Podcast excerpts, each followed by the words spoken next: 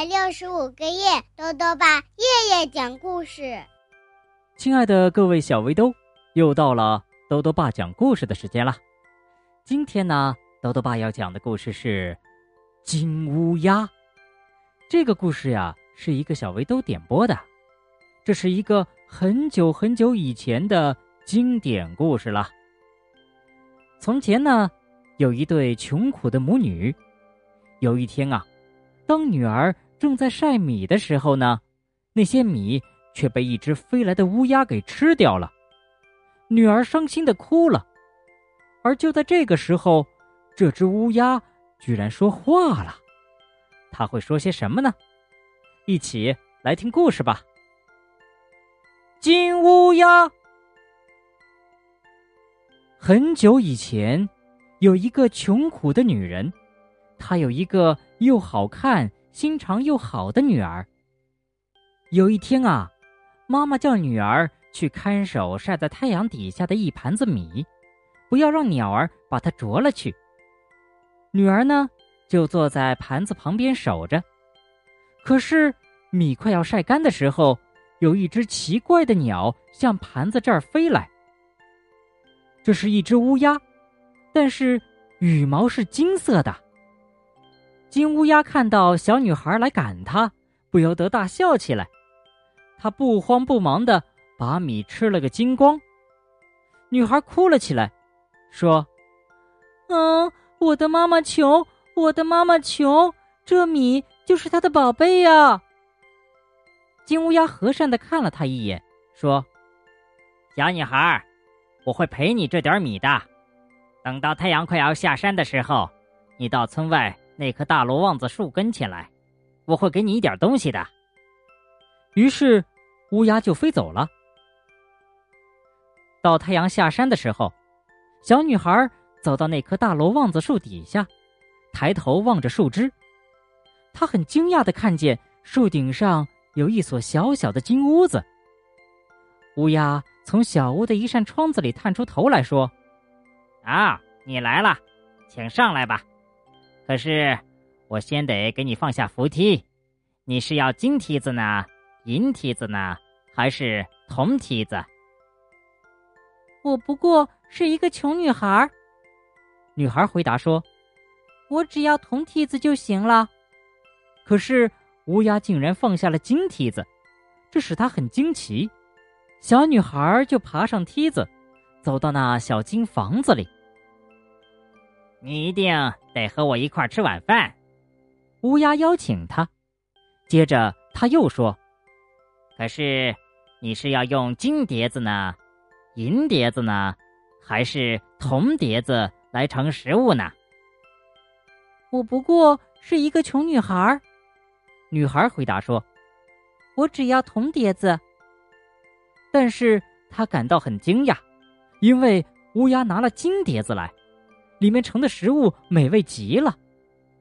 嗯，你是一个好女孩。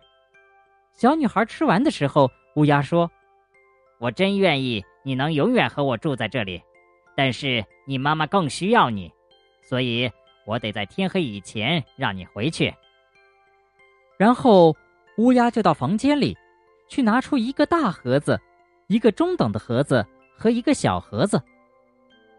在这些盒子中挑一个，乌鸦说：“拿去给你的妈妈。”嗯，只是一点米。小女孩回答说：“拿个小盒子就抵得过了。”于是她挑了那只小盒子，向乌鸦道了谢之后，从金梯子上爬下去，回到家里。到了家里，她把小盒子交给了妈妈。两个人一起把盒子打开的时候，发现。盒子里有一百颗贵重的红宝石，真是又惊又喜。妈妈和女儿变得很有钱，生活的很舒服了。村子里还有另外一个女人，但是她并不穷，她也有一个女儿，但这个女儿又贪心，脾气又坏。这个女人和她的女儿听说了这件事儿，非常的嫉妒。他们也决定想要得到一份这样的礼物，因此，他们放了一盘子米在太阳下去晒。那个贪心的小女孩在旁边守着，但是她非常懒惰，没有去赶掉来吃米的鸟。结果，当金乌鸦最后出现的时候，只剩下很少的一点米了。金乌鸦把剩下的一点吃了，贪心的女孩就粗鲁的大叫道：“嘿，乌鸦，你吃了我的米，得给我和我妈妈一点值钱的东西呀！”金乌鸦皱皱眉看着他，仍旧很有礼貌的回答说：“小女孩，我会赔你那点米的。等太阳下山的时候，你到村外那棵大楼望子树跟前，我会给你一些东西的。”然后乌鸦就飞走了。到太阳下山的时候，贪心的小女孩走到大楼旺子树下，也不等乌鸦出来，就大叫大嚷：“嘿，乌鸦，把东西给我吧！”乌鸦从窗子里探出头来问：“你要什么样的梯子爬上来呢？金梯子呢？银梯子呢？还是铜梯子呢？”金梯子。当然了，贪心的小女孩回答说：“可是，她很失望，因为乌鸦放下了一架铜梯子。”女孩进了小金屋之后，乌鸦说：“我一定要招待你吃饭，但是你愿意用金碟子、银碟子，还是铜碟子来盛食物呢？”金碟子，当然了，贪心的小女孩回答说。可是，他仍然很失望，因为他的食物是盛在铜碟子里的。食物好吃极了，但是只有一点点，因此贪心的小女孩非常生气。